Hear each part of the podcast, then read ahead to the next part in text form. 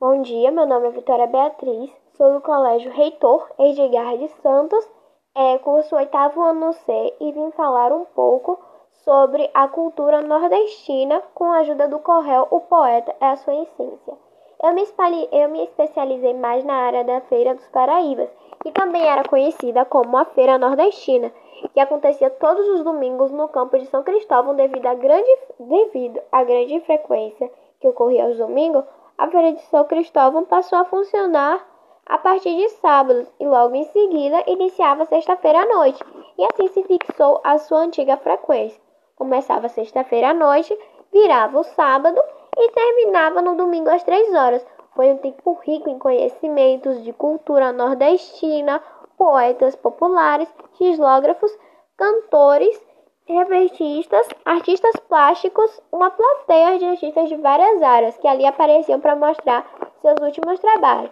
A Feira dos Pairenses não era só forró e desfile de repentinas, tinha também a parte cultural, fruto de vários segmentos artísticos, uma frequência que inclui pessoas de todo o país que vão ali para beber. Conhecimento, batidas de frutas regionais, cerveja gelada e cachaçinha. Tudo se resumia, na verdade, no aglomerado de pessoas que namoram a cultura nordestina, complementada com a artesanal e a culinária.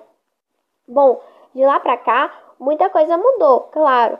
A Feira dos Países não só se transferiu de local, passou da encosta dos pavilhões de São Cristóvão para o seu interior, que inteiramente reformado urbanizou o espaço e organizou as barracas e se aglomeravam ao ao caótico ao redor do pavilhão, como também ele tomou uma feição turística.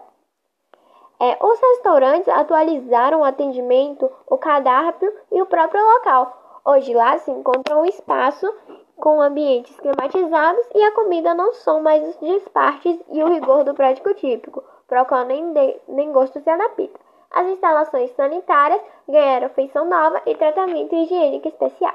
É isso.